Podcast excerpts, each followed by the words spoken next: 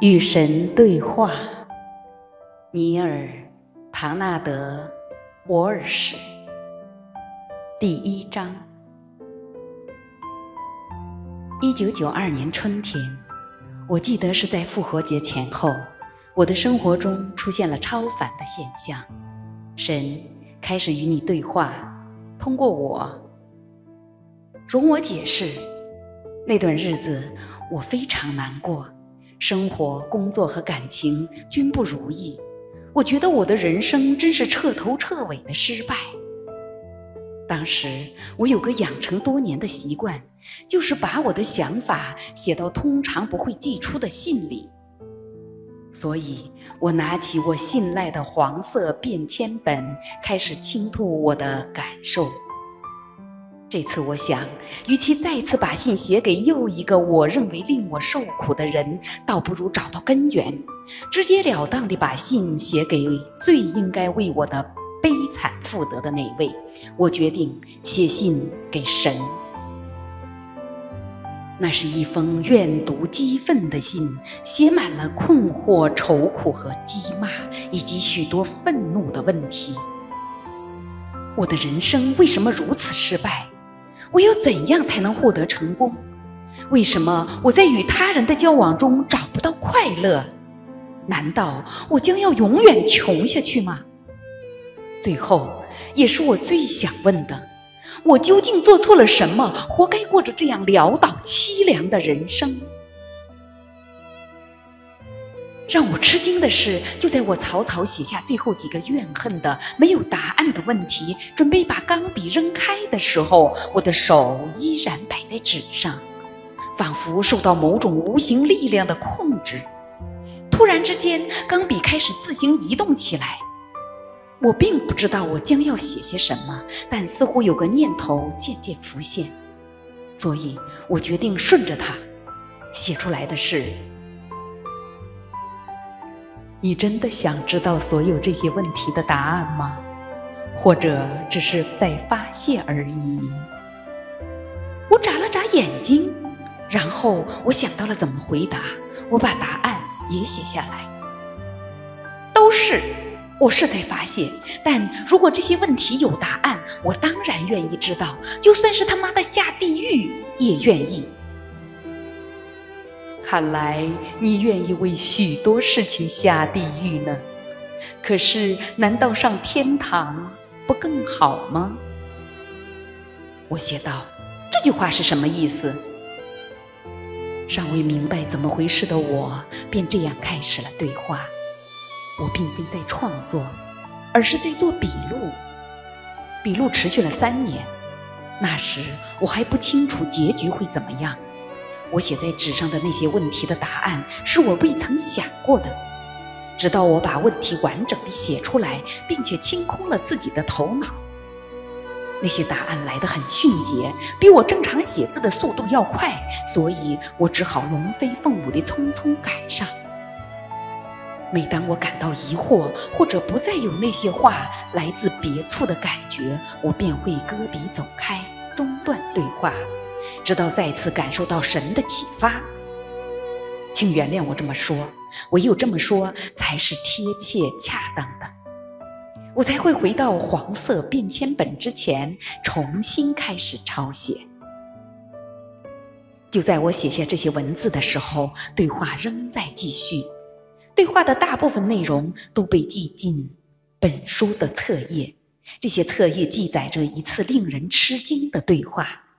起初我不敢相信这次对话是真的，后来我又认为它对我个人而言很有价值。但现在我明白了，它的内容不只是给我看的，也是给你和其他遇到这本书的人看的。原因在于我的问题就是你的问题。我希望你尽早进入这次对话，因为在这里真正重要的不是我的故事。而是你的故事，将你带到这里的正是你的人生故事，与这本书有关的正是你的人生经历，否则你便不会在这里捧着它，就在此刻。所以，让我们进入对话吧。先来提一个我很早就想知道的问题：神以什么样的方式和什么人交谈？当我提出这个疑惑，我得到的答案是这样：我跟所有人交谈，无时无刻。问题不在于我跟谁交谈，而在于谁愿意听呢？我百思不得其解，所以请求神解释清楚。神说了如下的话：首先，我们别用“交谈”这个词，用“交流”来取代它。这个词更好，它的含义更丰富，也更准确。如果我们试图彼此交谈，我对你说，你对我说，我们便会受到话语的束缚。这种束缚之大，是令人难以相信的。基于这样的缘故，我并不单独用话语来交流。实际上，我很少这么做。我最常见的交流方式是通过感受。感受是灵魂的语言。如果你想知道你对某些事物的真实看法，那么你应该看看你对它有什么样的感受。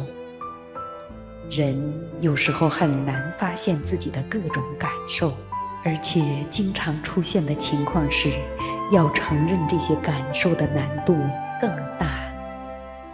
然而，隐藏在你最深的感受中的，却是你最高的真相。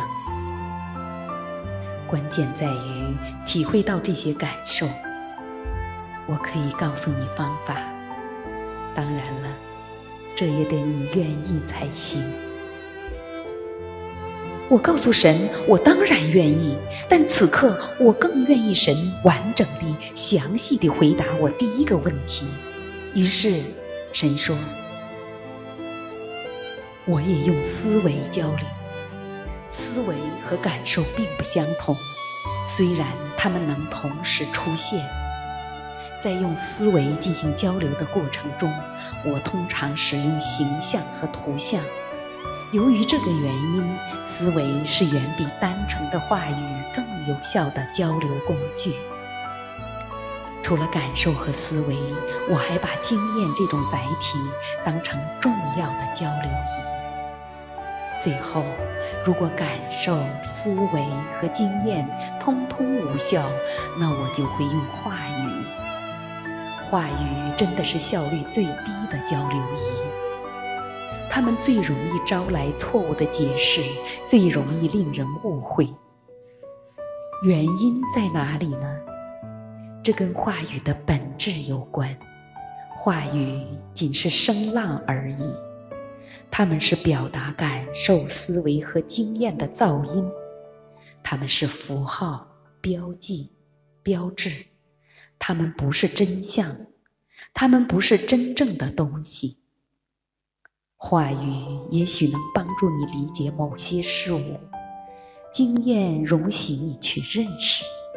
然而，有些事情是你经验不到的，所以我赋予你其他的认识工具。这些工具叫做感受，也有些叫做思维。喏，最讽刺的事情出现了，那就是你太过重视神的话语，而毫不重视经验。实际上，你十分蔑视经验。乃至当你经验到的神不同于你所听到的神时，你自然而然地抛弃经验，拥抱话语。可原本应该是反过来才对。你对某件事物的经验和感受，代表着你对该事物的实际和本能认识。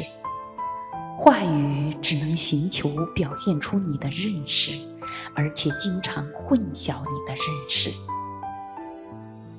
这些都是我用来交流的工具，然而它们却不是交流的方法，因为并非所有的感受、所有的思维、所有的经验和所有的话语都来自我。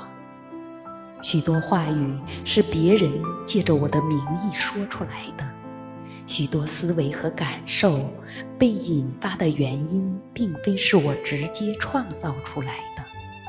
许多经验来自这些话语、思维和感受。难题在于如何辨别、区别来自神的信息和其他来源的消息，并非易事。不过，只要应用一个基本原则，这样的区分就可以很简单。这个原则就是：我的信息永远是你最高级的思维、最清晰的话语、最美好的感受。别的则来自其他的根源。现在辨别这个任务就变得很简单，因为就算是对于刚入学的学生而言，辨别最高级的、最清晰的、最美好的也应该不难。然而，我将会给你这些指示：最高级的思维永远是包含了欢乐的思维。最清晰的话语，永远是包含了真相的话语；最美好的感受，是你称之为爱受。欢乐、真相、爱，这三者是可以互相替换的，它们之间永远是互通的，无论它们的次序如何。拥有这些指示，确定了哪些信息来自我，哪些来自其他根源之后，剩下唯一的问题就是我的信息是否会引起注意。我的绝大多数信息并没有引起注意，有些是因为好的不像是真的，也有些是因为似乎难以遵从。更多的仅仅是因为遭到误解，大多数是因为没有被领受到。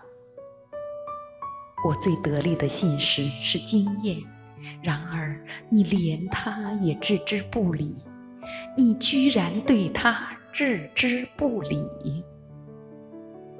假如你曾经聆听你的经验，你的世界肯定不是现在这副样子。不倾听经验造成的后果是，你不断地重复体验到它，一次又一次。因为我决心要做的事不可以受到阻挠，我的旨意不可以被忽略，你将会领受我的信息，迟早的问题。然而，我不会逼你，我不会胁迫你。因为我赋予你自由的意志，选择你想做的事情的力量，我永远不会将它从你身上夺走，永远不会。所以，我将会不停地、反复地将相同的信息发送给你，历尽千秋万载。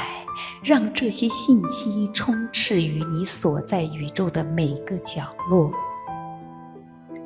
我无休无止地将我的信息发送给你，直到你领受了它们，紧紧地拥抱它们，称它们为你自己的信息。我的信息将会以百种形式，在千般时刻贯穿亿万年而来。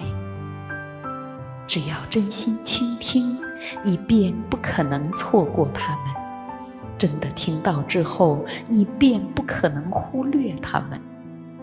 然后我才能开始真诚的交流，因为从前你只是对我说话，朝我祈祷，与我交涉，向我哀求，而如今我可以回答你。甚至以现在这样的方式，我怎么知道这次交流来自神呢？我怎么知道这不是我自己的想象呢？那有什么区别呢？我能操控任何事情，包括你的想象，难道你还不明白吗？我能够在任何时刻，完全根据当前的心意，使用一种或多种工具，恰到好处地带给你正确的思维、话语或者感受。你将会明白这些话语来自我，因为你光凭你本人的能力，绝不可能说得如此清楚。要是你已经将这些问题说得如此清楚，你就不会不停地追问他们。谁与谁交流呢？会与什么特别的人吗？会在什么特别的时刻吗？所有的人都是特别的人，所有的时刻都是金色的时刻。没有人，也没有时刻比别的人。或者时刻更加特别。许多人选择了相信神只与特别的人以特别的方式交流，大多数人因此而认为他们没有责任去聆听我的信息，更没有责任去领受它，并且将完全相信别人所说的话。你确实没有必要倾听我。因为你已经确凿地相信其他人听我谈过所有的话题，所以你只要去聆听他们就可以了。聆听别人说出他们以为从我这里听到的话，你确实完全可以不用动脑筋。这就是大多数人在私下忽略我的信息的最大原因。如果你承认你正在直接领受我的信息，那么你就有责任去解释它们。可是，接纳别人的解释与亲自去解释此刻你可能正在领受的信息相比，要安全得多，容易得多。不过，我现在邀请你以新的方式与神进行交流，这是一种双向交流。其实应该说是你邀请了我，因为我已经来到你面前，以此形式在此时此刻回应你的呼告。为什么有些人，比如说基督，能够比别人更多地聆听到你的交流呢？因为有些人愿意真的去倾听，他们愿意听取。他们愿意接纳这种交流，哪怕他们似乎是可怕的、疯狂的，或者完全错误的。哪怕神说的是显得有些错，我们也应该聆听吗？如果是这样，那你就更应该听了。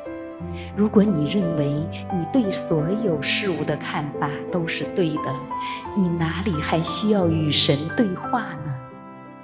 你尽可以置之不理，依照你所知道的形式。但别忘了，自有时间以来，你们人类便一直这么做。看看如今的世界是什么样子吧。你们显然错过了某些事物。有些事物分明是你们所无法理解的，而你们所理解的，在你们看来必定是对的，因为“对”是一个你们用来形容某些你们同意的事物的字眼。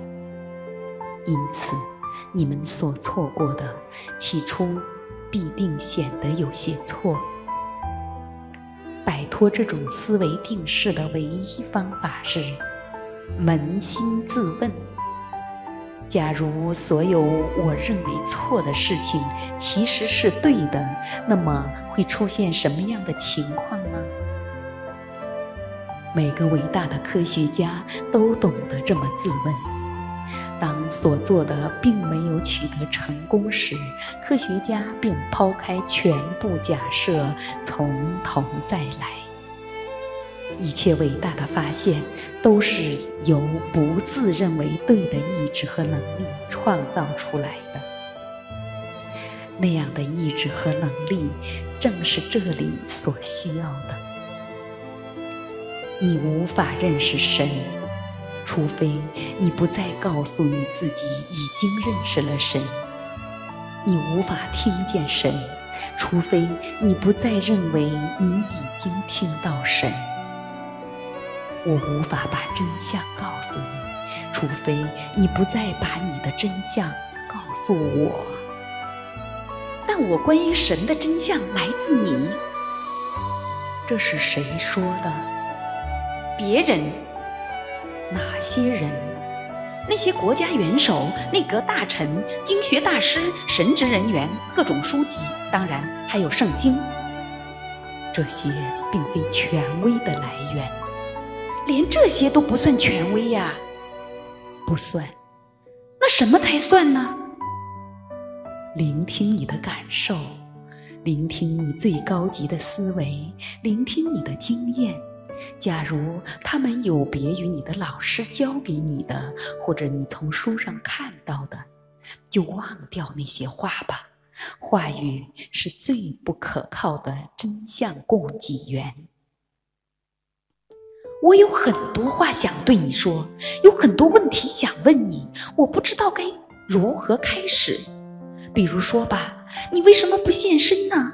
假如神真的存在，而你就是神，你为什么不以一种我们大家都能理解的方式现身呢？我早就这么做过了，反复地这么做过，而且此刻我也正在这么做。我说的是一种不容置疑的现身方法，不可否定的那种。举个例子。比如说，马上出现在我面前，我已经出现在你眼前，在哪儿呢？你目光所及的每个地方。不，我说的是一种不容置疑的方式，又一种没有人能够否定的方式。是什么方式呢？你希望我以什么样的模样或形状出现呢？就以你本来的模样或形状，那是不可能的，因为我没有你们能理解的模样或形状。我可以采用一种你们能够理解的模样或形状。如果那样的话，每个人都会认为他们看到的是神唯一的模样和形状，而非认为那是神的许多模样和形状中的一个。人们认为我就是他们所看到的我，而非他们没有看到的我。但我是无形的至尊，我不是我在任何特定时刻显露的样子。从某种意义上来说，我就是非我，我正从非我中来，并且总是回到非我中去。然而，每当我以这样或那样的形式，某种我以为人们能够理解我的特定形式出现，人们便会永远将我和该形式联系起来。倘若我以其他形式献身给第二个人，第一个人肯定会说我并没有献身给第二个。因为我给第二个看到的模样与给第一个看到的并不相同，我说的话也不同，所以第二个看到的怎么可能是我呢？这下你明白了吧？我以哪种形式或方式出现都无所谓，无论我出现的方式和形式是哪一种。都不可能是不容置疑的。可是，你只要真的做出某件事情，能够证明你的存在是不容置疑的，是真相。有些人还是会说这件事是魔鬼干的，或者只是某人的想象。反正不是我做的。如果。我展现自己是万能之神、天地之王，并且移动山脉来证明这一点。有些人将会说，那肯定是撒旦干的。这种说法确实有道理，因为神显露神性的途径，并不经由外在的观察，而是经由内在的经验。如果内在的经验显露了神性，那么外在的观察便是多余的。如果外在的观察是必须的，那么内在的经验便是不可能的。因此，如果现身遭到要求，它便不会实现，因为要求这种行为本身就已经宣布神并不存在，宣布神从未显露过。这样的先宣言催生了神。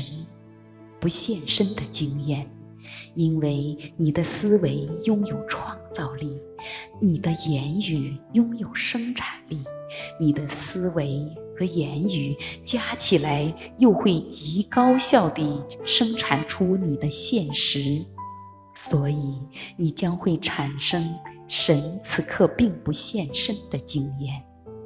原因在于，如果你惊艳到神的现身，你就不会要求神这么做。